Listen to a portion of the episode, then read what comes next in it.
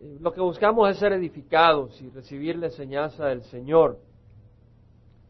Y pues hay enseñanzas definitivamente en lo que vamos a estudiar y que el Señor toque nuestro corazón. Estudiamos el domingo pasado la historia de David y Betsabé. Era el tiempo en que los reyes se iban a la guerra en la primavera y se había ido Joab, el comandante del ejército de Israel, con el ejército de Israel, los valientes, el pueblo, a pelear contra los amonitas, contra Amón. Y en lo que se fueron, David se quedó en el palacio, así un poco ocioso, en vez de ir a pelear la batalla del Señor, se quedó de ocioso y fue un gran error.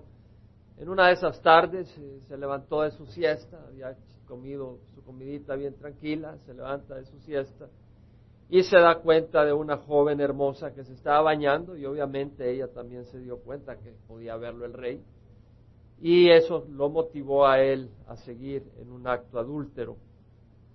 Cometió adulterio con Betsabé, la mandó a recoger y tener intimidad con ella y ella quedó embarazada y al quedar embarazada él, trató de encubrir su pecado.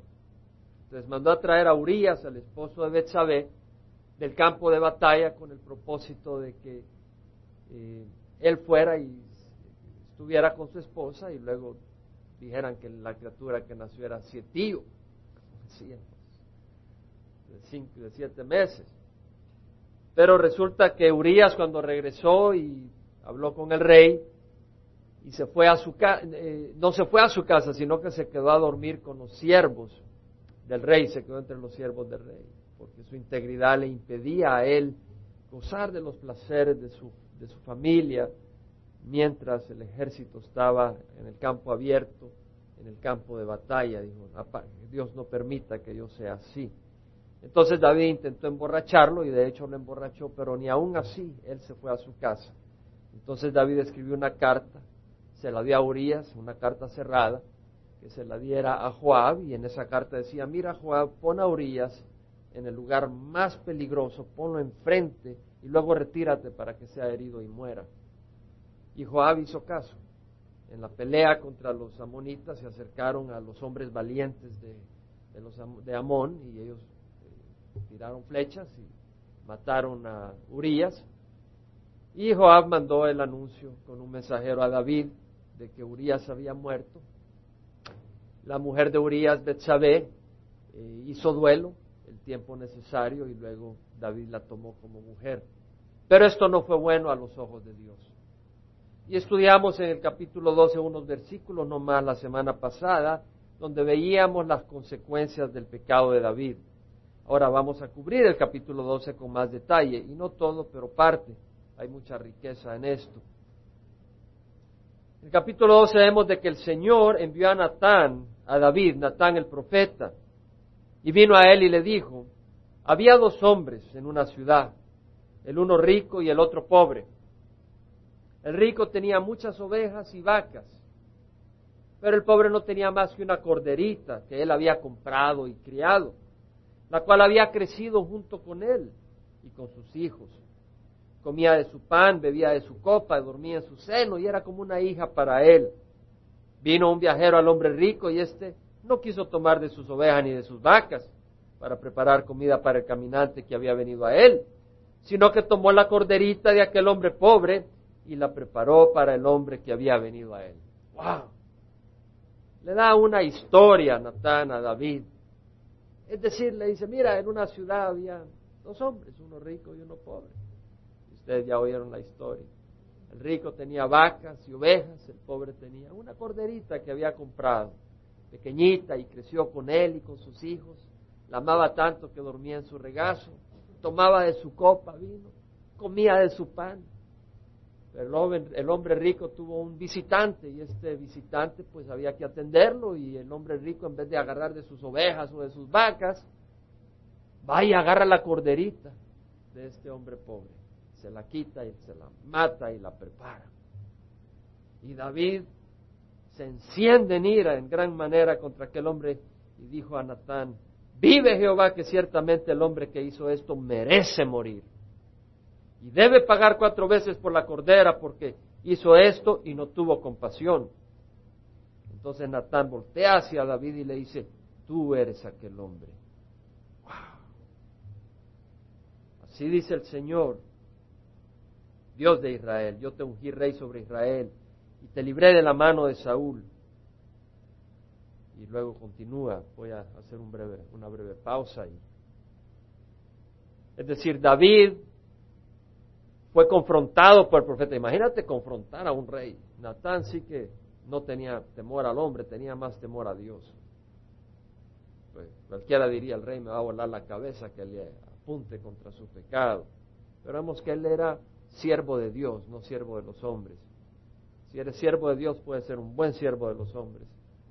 Dios quiere que seamos siervos de Dios, no siervos de hombres. Y al servir a Dios vamos a servir a los hombres, pero Dios es nuestra guía y nuestra dirección. Ahora vemos acá este, este momento donde Natán eh, reprende a David y revela que él es el pecador. Eh, vemos acá que Dios todo lo ve. A nosotros nos olvida y creemos que podemos hacer las cosas como que si Dios no nos ve, pero Dios está en todas partes. Es interesante que David mismo dice, eh, esto hizo este hombre y no tuvo compasión, merece morir, merece pagar cuatro veces más. De los mismos labios de David habla de que no hubo compasión en el transgresor. Y quiero que entiendas que el pecado es falta de compasión a otros. La persona adúltera no está teniendo compasión en los hijos de esa mujer o en los hijos de ese hombre. La mujer adúltera que no le importa agarrar a un hombre casado y está afanada tras, ese hombre y está dispuesta a destruir ese hogar. ¿Y cómo los hay de hogares destruidos? Y no les importa, no ha tenido compasión de esos hijos. El pecado es una falta de compasión. O la persona alcohólica que tiene problemas dice, yo me emborracho y se acaba el dinero de su trabajo y sus hijos no pueden recibir la leche, no puede recibir el alimento, no tiene compasión de sus hijos. O la persona que está en drogas y en los hogares, ¿cómo se destruyen con las drogas? Sí, está siendo tentado y se tira a las drogas y no está mostrando compasión de su hogar destruido. Sus hijos andan ahí abandonados, sin un padre o una madre que les guíe.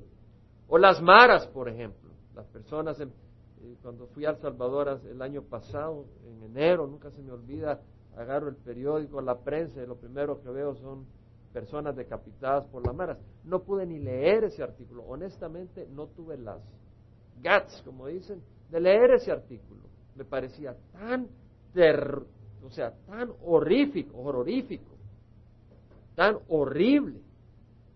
Vemos que estas personas, las maras, no están mostrando compasión a los demás. O el, estafador, que pues ahí anda comprando sus carros y todo se estafa y no se da cuenta que tal vez embaucó a una pobre viuda que tenía su dinero para su jubilación. No tiene compasión. El pecado es falta de compasión. Tú dices, nadie me ve. No, pero tú estás haciendo daño. O tal vez tú dices, bueno, yo, yo estoy haciendo pornografía, nadie me mira. Es mentira, tú no estás teniendo compasión en la gente que te rodea porque tú los estás afectando aunque no te des cuenta. Lo estás afectando. La pornografía y, y, la, la inmoralidad, cómo afecta a familias. El abuso sexual, cómo afecta a familias. Pero gracias a Dios que Dios tiene poder para restaurarnos pero es una falta de compasión. Ahora vemos también que hay un doble estándar. David dice, merece morir. Es decir, él es rápido para exigir justicia para otros. Me gusta mucho lo que dice Chuck Smith. Él dice que nosotros queremos misericordia cuando la regamos. Misericordia, pero cuando alguien la riega merece justicia, huélenle la cabeza. Y así somos. Esa es nuestra naturaleza. Tenemos un doble estándar. Dice que venía Napoleón Bonaparte, ese gran conquistador francés, eh, de una de sus batallas y traía su ejército y traía una lista de, prisioneros de guerra. Y, una mujer le dice, por favor, ten misericordia de mi esposo porque lo iba a matar. Y le dice, tu esposo no merece vivir, él merece morir, es un traidor. Dice, pero no te he pedido justicia, te pido misericordia. Hay una diferencia entre justicia y misericordia. Nosotros, ¿cómo amamos la misericordia hacia nosotros cuando la regamos? Que, tienen misericordia, pero nosotros no tenemos esa tendencia. el Señor dice, bienaventurados los misericordiosos, porque ellos recibirán misericordia. Ahora, vemos una cosa acá en David. Eh, David está ciego ante su propio defecto. Es decir, de alguna manera se ha endurecido su corazón ante ese pecado de adulterio y ese pecado de asesinato. Este hombre salta y dice, ese hombre merece morir. David, ¿y qué de ti? Ese hombre debe de pagar cuatro veces, David, ¿y qué de ti? Este hombre que ha escrito palabra de Dios, este hombre ungido del Señor, está totalmente ciego a que su corazón se le ha endurecido.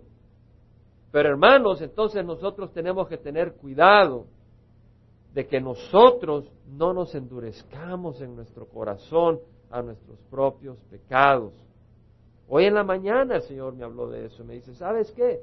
Hablamos de David, pero apliquémoslo nosotros. Entonces, yo estoy limpio. ¿De veras?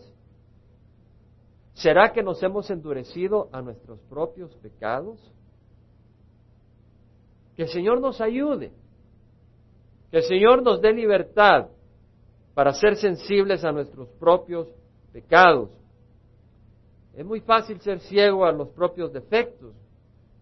En Mateo 7, 3, 5 el Señor dice, ¿por qué ves la mota en el ojo de tu prójimo y no te das cuenta de la viga que tienes en tu ojo? ¿Por qué le dices a tu prójimo, déjame sacarte la mota, cuando tienes una gran viga en tu ojo? Sácate primero la viga que tienes en tu ojo para que puedas ver claramente y entonces ve a tu prójimo y quítale la mota. El, Señor lo que está diciendo es, hey, tú estás ahí viendo los defectos de Osvaldo, de Raimundo, de Noni, Luz, ya que te ríes te vamos a nombrar, de Francisco, de Jaime, pero no te das cuenta el palo que tienes en tu ojo, en tu ojo, la viga que tienes en tu ojo. Dice, hey, quítate la viga y te vas a dar cuenta. Entonces puedes ir y quitar la mota de tu hermano. David entendió que él necesitaba tener un corazón sensible y que eso no venía de sí mismo. En el Salmo 22, 26, 2 dice, examíname, oh Jehová, y pruébame, escudriña mi mente y mi corazón, es decir, examina mis pensamientos. Hablaba con un hermano ayer y hablábamos de un plan, de un proyecto. El Señor acá dice, examina mis pensamientos. Vengamos al Señor. Él es el que nos va a examinar. No quiere decir que nuestros pensamientos siempre están malos, no. Pero es, Señor, apruébalos tú. Que no sea Calvary Chapo, o Raimundo, o Jaime. Tú, Señor, apruébalos tú. Yo te puedo decir, me parece excelente. Pero ¿quién soy yo? Yo soy de carne y hueso como tú. Las gusanos se van a dar gusto conmigo, así como se van a dar gusto contigo. A menos que nos incineren, para que no se, no se coman los gusanos. ¿Ves? Pero, eh, es decir, examina. El Salmo 139, 23 dice, escudriñame, oh Dios, y conoce mi corazón. Pruébame y conoce mis inquietudes. Muchas inquietudes, muchas veces andamos inquietos, queremos hacer esto, hacer lo otro. Bueno, ¿por qué estás tan inquieto? Pueden ser cosas de trabajo, pueden ser cosas de ministerio, pueden ser cosas de tu casa, pero examina mis inquietudes. ¿Estoy buscando gloria? ¿Estoy buscando posición? ¿Cuáles son mis inquietudes? Señor, examina mis inquietudes. Quiero ir a Cuba. ¿Por qué quieres ir a Cuba? Porque tal vez no muchos han ido. O porque tienes un corazón por la gente de Cuba o porque el Señor te ha puesto. Señor, examina mis intenciones, examina mis motivaciones. Quiero servir en el ministerio de alabanza de mujeres. ¿Por qué lo quieres hacer? Tengo esa inquietud de participar. Es del Señor. Gloria a Dios. Pero Señor, examínala. Examina mis inquietudes. Juan 3, 20, 21 dice, todo el que hace lo malo odia la luz y no viene a la luz para que sus acciones no sean expuestas. Pero el que practica la verdad viene a la luz para que sus acciones sean manifestadas que han sido hechas en la luz. Es decir, ¿qué es lo que vamos a hacer nosotros para ver que nuestras obras son de acuerdo a Dios? Es venir a la luz de Dios, venir a la palabra de Dios. Vamos a venir a las escrituras para comprobar, examinar nuestro corazón y ver que lo que hacemos es de acuerdo a la voluntad de Dios. Es importante reconocer de que tenemos que tener esa actitud porque somos débiles. El Señor dijo, el espíritu está dispuesto, pero la carne es débil. Entonces debemos de refugiarnos en Dios. Primero debemos de reconocer nuestra debilidad, reconocerla. Y segundo, refugiarnos en Dios. No decir, ok, soy débil, pero no haces nada. ¿De qué te sirve? Tienes que hacer algo. 1 Corintios 10, 12 dice, el que cree que está firme, tenga cuidado, no sea que caiga. Tengamos cuidado, no sea que caigamos. Salmo 141, 4 dice, no dejes que mi corazón, mira lo que dice David, no dejes que mi corazón se incline a nada malo. ¡Wow! ¿El corazón de ustedes no se inclina a nada malo, hermanos? El mío sí. Yo sé que sin el Señor no la hago. Dice, no dejes que mi corazón se incline a nada malo para practicar obras impías con los hombres que hacen iniquidad y no me dejes comer de sus manjares. Que no me alcance, dice el Salmo 36, 11, el pie del orgullo ni me mueva la mano de los impíos. David dice que no me alcance el pie del orgullo. Era humilde David. Y sin embargo dice que no me alcance el pie del orgullo. Hermano, ¿tú te crees humilde? ¿Me creo yo humilde? Estamos fracasados que no me alcance el pie del orgullo. Bien fácil se te apodera el orgullo. ¿Por qué? Porque queremos hallar valor en nosotros. Y puede depender de nuestra infancia. Tal vez nos despreciaron, tal vez nos dijeron esto, no eres bueno para esto, no eres bueno para nada, y ahora lo quieres probar. Y ahora quieres lograr cosas. ¿Por qué? Para probar que vales. Eso no sirve. Sírvele a Dios porque le amas. No porque tienes que probarle a nadie que vales. Vales porque Cristo murió en la cruz y dio su vida por ti. No porque valgas por ti mismo. Y ahora vales porque Cristo derramó su sangre y eres precioso a los ojos del Señor. David no solo dice, no dejes que mi corazón se incline a nada malo, también dice, inclina mi corazón a tus testimonios. Es decir, no basta decir, bueno, yo no hago nada malo, pero si no estás haciendo nada, estás haciendo mucho malo. Tienes que hacer algo bueno. Tienes que estar involucrado en alabar al Señor, en adorar al Señor. Tu vida debe ser una manifestación de una vivencia con Cristo. Vuelve a decir el salmista, sea íntegro mi corazón en tus estatutos para que yo no sea avergonzado. Hermano, la palabra de Dios es hermosa. Es hermosa. Yo no sé si tú lo has probado yo la palabra de Dios es viva. Yo estaba leyendo un libro que he estado leyendo que es muy interesante, pero usa la palabra de Dios y lo dejé de leer. Porque tiene cosas muy interesantes y estoy sacando lo bueno de ese libro, pero me llegó a ofender porque usa la palabra de Dios como una serie de información buena y perfecta, pero la palabra de Dios es más que información buena y perfecta. La palabra de Dios es viva te soy honesto. A veces tengo dificultades y luchas. Y la música cristiana no hace nada No me da la paz que busco. ¿Y sabes que me permite dormir? El Señor sabe dónde necesito. Y me lleva a un versículo. Y generalmente suele ser un versículo nuevo que me habla tan poderosamente, tan poderosamente que solo Dios me lo puede haber puesto enfrente. Y me duermo memorizando ese versículo y duermo como un bebé. Hermano, la palabra de Dios no solo es información, es poderosa. Es poderosa. Prueba y verás, más dulce que la miel. La palabra de Dios es hermosísima. Ahora tenemos que hacer de nuestra parte, como digo. David dijo, si observo iniquidad en mi corazón, el Señor no me escuchará. Es decir, si yo estoy haciendo el mal, deja ya, suelta. David cuando fue reprendido, ¿qué hizo? Dejó de hacer el mal, se arrepintió. En mi corazón he atesorado tu palabra para no pecar contra ti. Es decir, estudia la palabra del Señor, búscala. No solo cuando tengas el deseo. A veces no tienes deseo, agarra la palabra y lee y busca. Otra cosa que nos enseña esto es que cómo vino David a la verdad. Podemos seguir leyendo.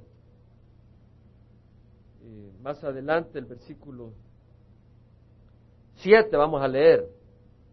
Dice, Natán dijo a David, tú eres aquel hombre, así dice Jehová Dios de Israel, yo te ungí rey sobre Israel y te libré de la mano de Saúl. Yo también entregué a tu cuidado la casa de tu Señor y las mujeres de tu Señor, y te di la casa de Israel y de Judá, y si eso hubiera sido poco, te hubieran añadido muchas cosas como estas, y esto lo leímos el domingo pasado. ¿Por qué has despreciado la palabra del Señor haciendo lo malo a sus ojos? Has matado a espada a Urias has tomado su mujer para que sea mujer tuya, y lo has matado con la espada de los hijos de Amón. Ahora pues la espada nunca se apartará de tu casa, porque me has despreciado y has tomado la mujer de Urias Eteo para que sea tu mujer. Este es el, esta es la disciplina que vas a recibir. David, la espada no se apartará de tu hogar. Así dice el Señor, he aquí de tu misma casa levantaré el mal contra ti, y aún tomaré tus mujeres delante de tus ojos y las daré a tu compañero, y éste se acostará con tus mujeres a plena luz del día. Es decir, su propio hijo se rebeló contra él, leeremos posteriormente, y se acuesta con las propias mujeres de David en el techo del, palacio. Terrible, terrible. En verdad tú lo hiciste en secreto, pero yo haré esto delante de todo Israel y a plena luz del sol. Vemos el castigo, vemos la disciplina. David dijo a Natán, he pecado contra el Señor. Natán dijo a David, el Señor ha quitado tu pecado. No morirás. Sin embargo, por cuanto has hecho esto, has dado ocasión de blasfemar a los enemigos del Señor, ciertamente morirá el niño que te ha nacido. Natán regresó a su casa y el Señor hirió al niño que la viuda de Urias dio a David y se puso muy enfermo. Vemos acá que Natán reprende a David.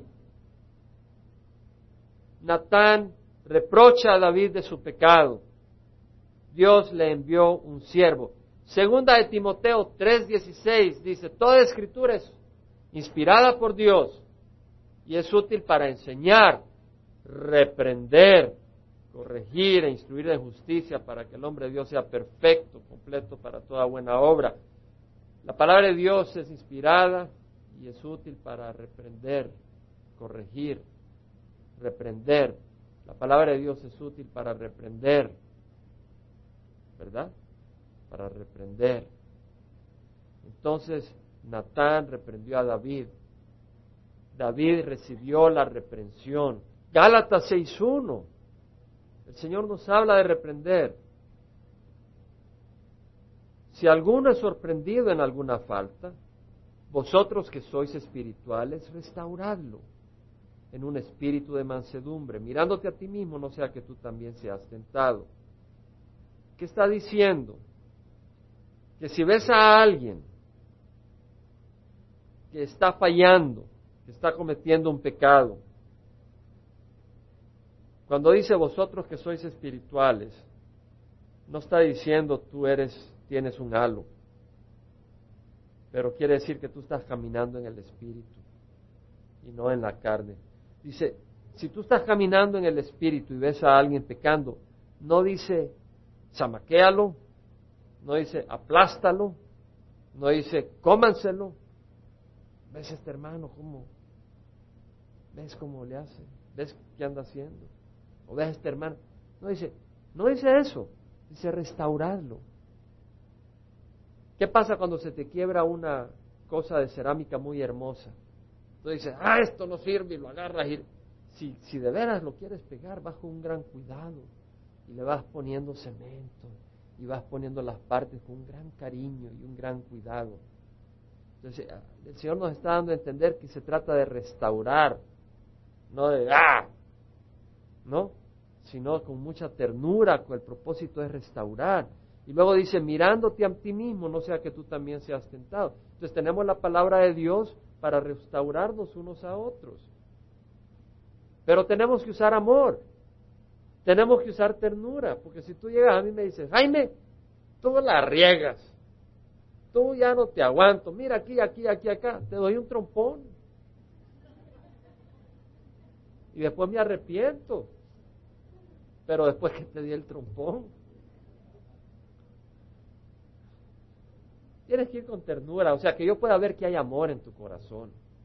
Entonces es efectivo. Te dice, ¿sabes qué? ¿No crees que sería bueno? O sea, con amor. Que el Señor nos enseñe, hermanos. Porque no sabemos hacerlo. No sabemos restaurarnos unos a otros en amor. Eh, compartía Chuck Smith uno, de sus pasajes donde un hombre había dejado a su esposa, tenía un hogar muy hermoso. Y se fue con su secretaria o no sé con quién. Y el hogar se destruyó realmente. Y la esposa estaba devastada y le llama a Chuck, Chuck, haz algo. Y Chuck dice, ¿qué me va a escuchar? Este hombre se había convertido en un pedazo de pan para esta mujer. Y Chuck llega, va a, traerle el hombre que tenía mucha posición económica y todo, y y todo este, estaba muy bien, destruyó todo por una mujer que apareció en el camino. Y Chad llega y, va y, le sale el amante de este hombre. En un lugar todo que se estaba desbaratando. Y dice, está fulano. Y así. Y se sienta Chad y empieza a llorar Chad. A llorar. Y dice, perdóname estoy haciendo un tonto de mí y se fue, no pudo decirle nada, estaba devastado al ver a este hombre destruido, lo que había hecho por un, por un rato de placer con esta mujer. Y eso tocó tanto a este hombre que esa noche regresó a su hogar. Sintió el amor de Dios, sintió la corrección de Dios. Entonces, tenemos que ir con un buen espíritu, pero no ignorar. No debemos de ignorar a nuestros hermanos, a nuestras hermanas cuando están fallando. Híjole, hermanos, no me ignoren si ustedes ven que estoy haciendo algo malo. No nos ignoremos, tenemos que amarnos. Ahora el Señor dice, no juzguéis para que no seáis juzgados, porque con el juicio con que juzguéis seréis juzgados. Y con la medida que midáis, se os medirá. Eso lo dice el Señor, no yo. Mateo 7, 1, 2. No juzguéis, porque con el juicio con que juzgáis seráis juzgados. Y con la medida con que midáis seráis medidos. Entonces muchos dicen, no me juzgues. Hay que entender qué quiere decir el Señor. Porque si dice Gálatas, si alguno es sorprendido en, alguna falta, quiere decir que estás juzgando que está metido en una falta. Tú no puedes decir tú estás cometiendo un pecado a menos que juzgues que lo que está haciendo está malo. ¿Qué quiere decir el Señor cuando dice no juzguéis? Lo que quiere decir es que si ves a un hermano que dice, bueno, no voy a poder ir con ustedes, hermanos, no empieces a decir, es que este no nos ama, este no sirve, este aquí. Cuidado de juzgar el corazón de alguien así de repente. Tú no sabes qué pasa. O ni me dijo hola. Y tú dices, bueno, ya ves que este ni saluda pero no sabes la carga emocional que tal vez esa hermana o ese hermano anda llevando en ese momento y por eso no te ni saludó. Dice, cuidado, no juzguéis, porque con la medida con la que tú midas, serás medido. Pero sí tenemos que ver qué está pasando en nuestras vidas. No como Caín que dijo, a, mí qué mi hermano, que soy acaso yo el cuidandero de mi hermano. Sí, el Señor nos ha puesto en el camino para ayudarnos unos a otros. Y si te veo cojeando, darte una mano. Y si me ves cojeando, dame una mano. Uno de Pedro 4.8 dice, sed, fervientes en vuestro amor los unos por los otros, pues el amor cubre multitud de pecados. Es decir, tenemos que estar pendientes, vigilantes. Hermano, mira, tú no vienes a la iglesia para nada. ¿Qué te está pasando? Anímate, necesitas la palabra. O hermano, tal cosa, o hermana, tal cosa. O hermana, mira, te estás vistiendo de una manera que, que no creo que sea, que no sea saludable. Vas a llamar la atención de todo el mundo en la calle y tú estás casada. O, pues tú, tenemos que evaluar y ser sabios. Y ahora también dice el amor cubre multitud de pecados. ¿Qué quiere decir? Que tú no vas y si ves que Jaime o Juan o María o Ítalo o Laura tal vez tiene alguna debilidad, todos tenemos debilidad, hermano. Welcome to the club, bienvenido al club. Pero lo que quiere decir es que si tú sabes alguna debilidad, no es la andas contando a medio mundo. Ah, no es que yo no soy hipócrita, yo digo la verdad. ¿Y por qué no dice los tuyos, pues? ¿Por qué se pone a hablar solo de los míos y no de los tuyos? No sé si me entiende. Es decir, el amor cubre multitud de defectos.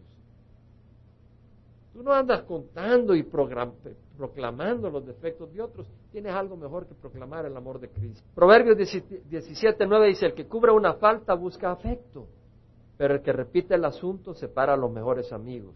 Eso duele cuando alguien está apuntando defectos y a veces no son verdaderos y destruye amistad.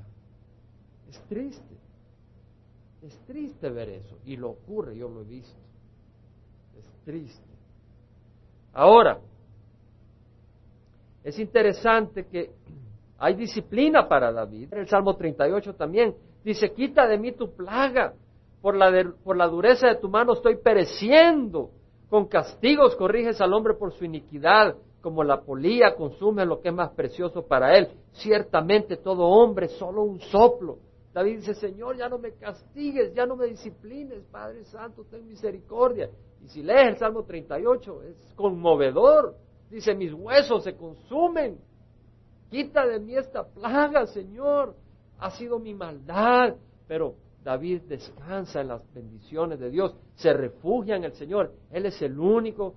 Sí, Dios es el que da la disciplina, pero Él es el que te da el refugio de su propia disciplina. No te refugies en el mundo, porque entonces vas a tener más disciplina. Y si eres hijo de Dios, no te vas a refugiar en el mundo, porque el perro vuelve a su vómito y la cerda vuelve al lodo. Si tú vuelves, si cuando el Señor te disciplina, tú te vuelves al lodo, quiere decir que no eres hijo de Dios. Quiere decir que eres un, perro que volviste al vómito. Quiere decir que eres un cerdo que volviste al lodo. No son mis palabras. Hermano, qué fuerte. Porque te amo. Porque te amo, te digo la verdad, para que no te vuelvas al lodo, porque tú no eres digno del lodo, tú eres hijo de Dios, eres hija de Dios, no para que regreses al lodo. Ahora, interesante, ¿cuál es el propósito de la disciplina del Señor? La, la disciplina del Señor no es para aplastarnos, no para golpearnos. Hebreos 12, 11 al 12 dice, ellos nos disciplinaban, está diciendo que nuestros padres nos disciplinaban, porque dice, ¿qué hijo hay sin disciplina? Lo dice, nuestros padres nos disciplinaban por pocos días como les parecía, pero Él nos disciplina, bueno, yo disciplinaba a mis hijos como me parecía, pero no a mi capricho, yo trataba de disciplinarlos bien y doy gracias a Dios, porque creo que fue buena la disciplina que les di y porque creo que el Señor pues ha bendecido por su misericordia. Pero el Señor dice, hey, Él nos disciplina para nuestro bien, para que participemos de su santidad. Santidad quiere decir sanidad moral, sanidad espiritual. Al presente ninguna disciplina parece ser causa de gozo, no, sino de tristeza. Pregúntale a David, pregúntale a, a todos nosotros que tienen ojos para saber cuándo el Señor nos ha disciplinado. Sin embargo, a los que han sido ejercitados por medio de ella les da después el fruto apacible de justicia.